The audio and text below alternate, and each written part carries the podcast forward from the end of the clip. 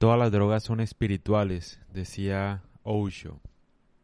El tema aquí es, ¿qué pienso yo de las drogas? Las drogas se usan o son necesarias en este mundo porque la gente está cansada de la realidad y necesita de algún modo encontrar un camino, una experiencia alucinógena que permita de algún modo salir de, de sí, de la tediosa realidad, del sufrimiento, de la vida miserable que tiene la mayoría de gente.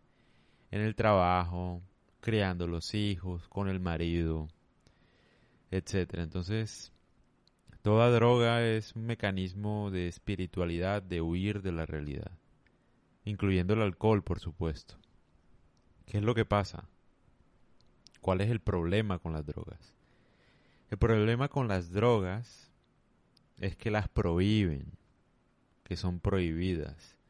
Hay una historia que contaba Osho que decía que, por ejemplo, existía un templo en el que no pasaba nada, no, no había ningún inconveniente, crearon un, un aviso por si acaso que decía prohibido orinar y de la nada todo el mundo se empezó a orinar en, en el templo. O sea, antes de que pusieran el aviso no pasaba nada. Prohibir algo genera el efecto contrario, genera deseo, sobre todo en los jóvenes. Entonces el tema de que te prohíban las drogas, que te prohíban salir, que te prohíban, por ejemplo los evangélicos también, que prohíben que las mujeres usen faldas eh, cortas, etcétera, genera el efecto contrario, muchacho. Estás creando una vieja que, mejor dicho, prueba libertad y vea, se vuelve Satanás. Porque sí, lo mismo pasó también en la historia de la Biblia eh, Adán y Eva, creo que habían, creo que eran dos árboles los que no podían eh, probar, la manzana prohibida y tal. Y preciso, la manzana prohibida, prohibida. Yo creo que si no hubieran prohibido nada, Eva no se hubiera comido la manzana, ni Adán tampoco. O sea, el tema está en la prohibición. Entonces, ¿qué es lo que pasa? La prohibición lo que hace es que aumenta el precio de la droga y la mala calidad también, y los efectos contrarios también. Entonces, ¿cuál es, digamos, mi pensamiento? Yo creo que todo el mundo tiene derecho a drogarse siempre y cuando reciba asistencia médica. Es decir, hay algo parecido que están haciendo en Suiza, si no estoy mal, con los adictos a la heroína. Creo que la gente que es adicta en Suiza, lo que hacen es les dan, les siguen dando la droga, pero lo hacen de una manera segura en el hospital. Y le empiezan un tratamiento psicológico, un acompañamiento con los mejores médicos. No le dejan de dar la droga.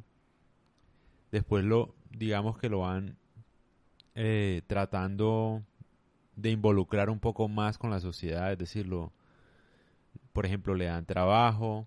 Tengo entendido que, por ejemplo, las personas pueden darle un trabajo, no sé, de lo que sea en una casa y el que el que le da el trabajo paga la mitad del salario el gobierno paga la otra mitad. O sea, es como un acompañamiento para que la persona en sí deje la adicción, que eso es lo malo de las drogas. Deje la adicción a la droga y se pueda recuperar e incursar nuevamente en su vida. De manera productiva, obviamente. Súper interesante cómo lo tratan en Suiza. No estoy seguro, me faltaría revisar, pero sí creo que es en Suiza.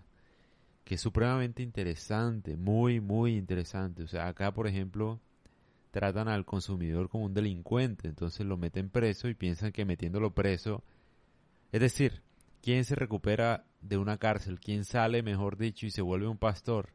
O bueno, se vuelve alguien de bien. Nadie. Puede que un pelado joven muchacho sea consumidor, lo atrapen, lo metan preso y en la cárcel se termina volviendo un experto con gente que está mucho peor que él. Es decir, aprende a ser peor. Nadie sale rejuvenecido o, bueno, no sé cómo decirlo, como renovado de la cárcel. Todo el mundo sale peor a volver a hacer lo mismo. Se vuelve un peor delincuente. Sobre todo en, en Colombia, donde hay tanto hacinamiento, por ejemplo y donde las cárceles están estratificadas, se vuelve un problema. Entonces, ¿qué es lo que pasa? La prohibición no le conviene a nadie. precisamente porque genera atracción, eh, le sube el precio a la droga, los beneficios de la droga son manejados por particulares, es decir, que esa plata se pierde aparte y es de mala calidad. Genera efectos secundarios, muerte, infecciones, de todo tipo de problemas. Entonces, ¿qué es lo que pasa? ¿Cuál es la propuesta de Osho que decía? El man decía que uno debería legalizar todo tipo de droga, el gobierno debería trabajar con las empresas, con las drogas, para que toda persona que quiera probar droga se le autorice de una manera segura, más o menos con lo que hacen en Suiza con los adictos, de una manera segura, que no tenga ningún efecto contrario, daño colateral, nada, solamente el efecto de la droga, punto, que no genera adicción, por ejemplo. Eso se puede controlar Ahora, hoy en día, sobre todo, con tanta tecnología, se puede controlar, se puede mejorar muchísimo. Y, obviamente, hay que poner esto de manera aclaratoria. Yo estoy en contra de las drogas en el sentido de la adicción que generan, pero no el consumo. O sea, yo no puedo prohibirle a nadie que, que evite su experiencia. El tema es que hay otras formas de consumir. O sea, por ejemplo, las personas que están bien, que se sienten bendecidas, que hacen meditación, generalmente no necesitan ninguna droga porque eso es como bajar un escalón de la vida que tienen. Pero la gente que está mal, que necesita un auxilio, una experiencia extrasensorial, lo que está buscando es indirectamente una experiencia espiritual, porque está cansada de esta realidad. Quieras o no quieras, seas ateo o no, tú buscas la droga es para salir de tu realidad, porque quieres sentir otras cosas en tu vida quieres ver, sentirte de manera distinta. Una experiencia espiritual, básicamente, que eso lo puedes lograr con la meditación. Ahora, no todo el mundo sabe hacer meditación porque meditación es difícil. En cambio, la droga es fácil porque tú no tienes que hacer nada y sientes de todo, ¿no? Entonces yo creo que, como decía Osho, lo mejor sería que una persona que quiera consumir drogas lo haga pidiendo ayuda al gobierno para sentir esa sensación de manera segura, sin contraindicaciones.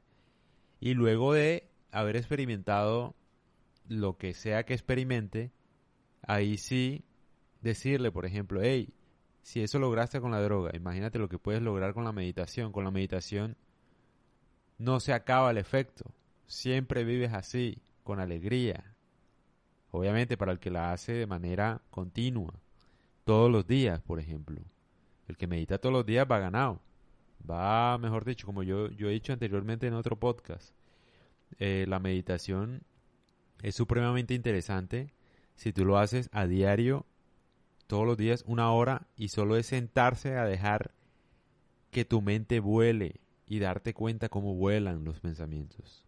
Como vaciar la bandeja de tu correo, lo mismo. Dejar que pienses lo que sea que se te atraviese durante una hora sentado en una silla, solo, sin música, sin luz, con los ojos cerrados, sin nada, sin instrucciones, con la espalda recta, lo único.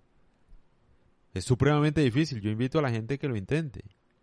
Así tú sabes si estás feliz o estás triste. Si tú eres capaz de sentarte sin ninguna influencia de redes sociales, sin hablar con nadie, sin música, con la luz eh, apagada, con los ojos cerrados, durante media hora, durante una hora, perdón, sentado solo, vas a ver cómo estás emocionalmente tú. Ahí es donde sabes cómo estás, cuando te enfrentas tú solo a tu realidad. Pero sí, entonces ese es el tema de las drogas, o sea, en sí, por ejemplo, en el Rig Veda, en la India, hace que 90.000 años, se dice que, por ejemplo, ya la gente consumía drogas. Incluso hace poco, hace algunos años, las drogas eran legales en todo el mundo, sobre todo en la India, porque eran pertenecientes a los rituales religiosos. El tema es que ahora las cancelaron, eh, obviamente porque dicen que hace a la gente improductiva y tal. Pero el tema es que la prohibición no genera nada.